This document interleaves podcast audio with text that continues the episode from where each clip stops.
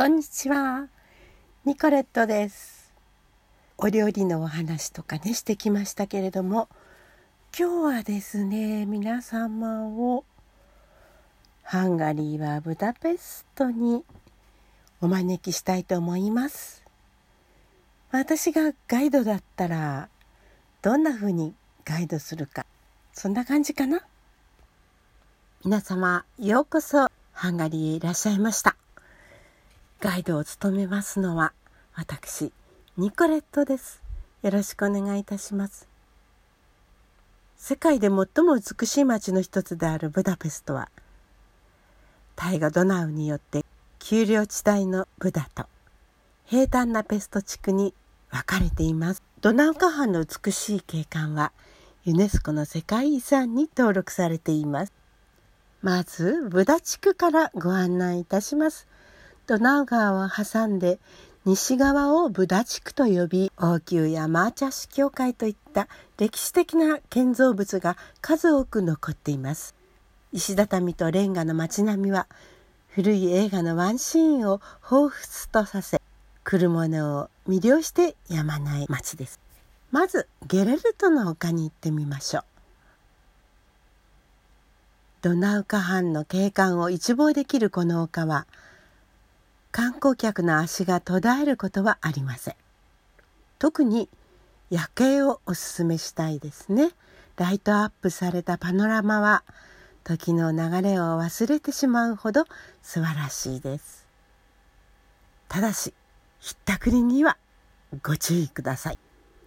王宮の丘の方に移っていきましょう。王宮の丘にはマーチャーシュ教会があります。ベーラ4世によって13世紀に建てられました。歴代の王の戴冠式が執り行われまして屋根はタイルで覆われています。ペーチのジョルナイというね、え陶器で作られていますね。長い年月の間でさまざまな運命に合っているこのマーチャーシュ教会。町を代表する見どころとなっています。この教会からちょっとドナウ川の方に目を向けますと漁夫の砦というえ砦があります。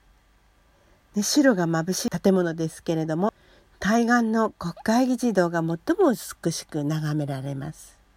でこの漁夫の砦はハンガリーに初めて到着したアジアの方からね来た7つの部族のテントの形をしていますね。アールパードが率いてきた7つの部族です。7つあるんですね。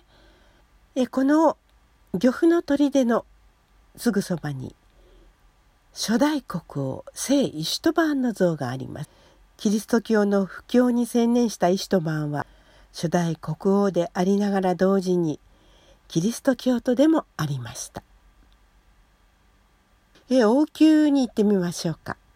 王宮はですね現在え博物館や美術館になっています。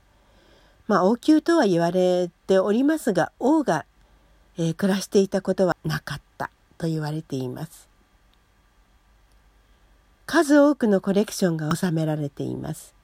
火災や戦争でね破壊されては建て直されてきましたね。まさに千年の歴史を象徴しています。この王宮にはですねマーチャーシュ王の像があります。マーチャーシュ王というのはルネッサンスの時期の、えー、王ですね。国立美術館の壁に王が漁を狩りをしている時の像があります。この王はですね正義の王とよく言われまして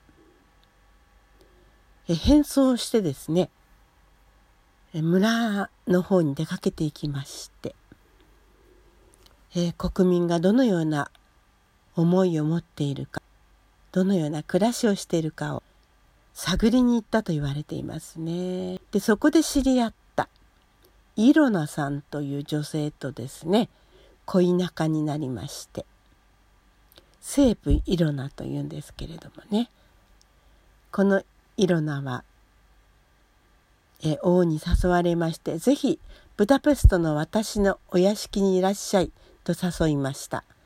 でもその時このイロナは彼が王だとは知りませんでした。行ってみたら王様だったのでもうびっくり仰天ですね。え、私はとても身分的に不釣り合いです。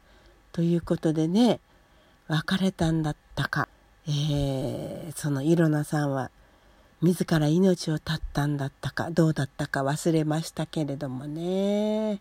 その時のイロナさんと狩りをするマージャシュ王の像ですね。はいそれが立っています。また歴史博物館ですね。歴史博物館では復元された中世のブダの王城の一部や礼拝堂ゴシック様式の彫刻などが展示されています。そして王宮の丘から降りてみましょう。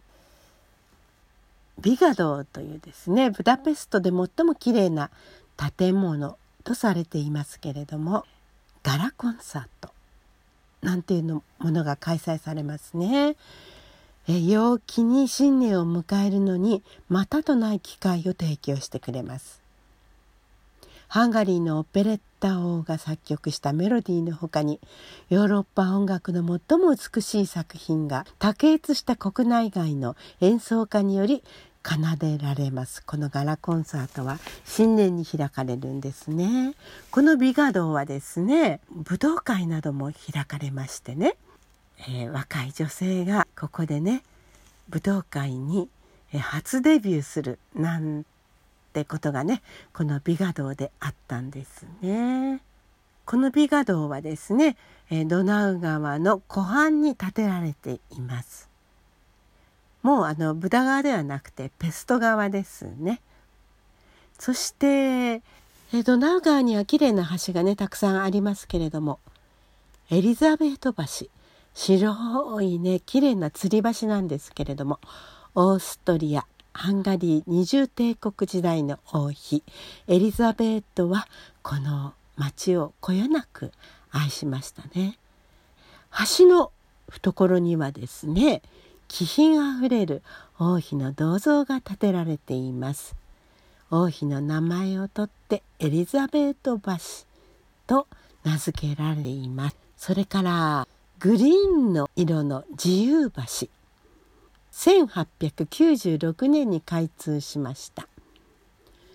当初はフランツ・ヨーゼフ橋と呼ばれていたんですけれどもオーストリア・ハンガリー二重帝国時代の終焉とともに現在の自由橋に改名されました、えー、相当の和紙ですね、えー、相当の和紙のマークがついています。それから、まあ、一番大きくてね有名なのがセーチェニー・ラーンツヒードと呼ばれる鎖橋です。1849年に新古典主義様式で建設されました。ライトアップされた情景は例えようのない美しさですね。気品と情緒にあふれるブダペストを象徴しています。えー、橋の入り口のところにはね、ライオンの像がありますね。それからね、あの、ガス灯があるんですね。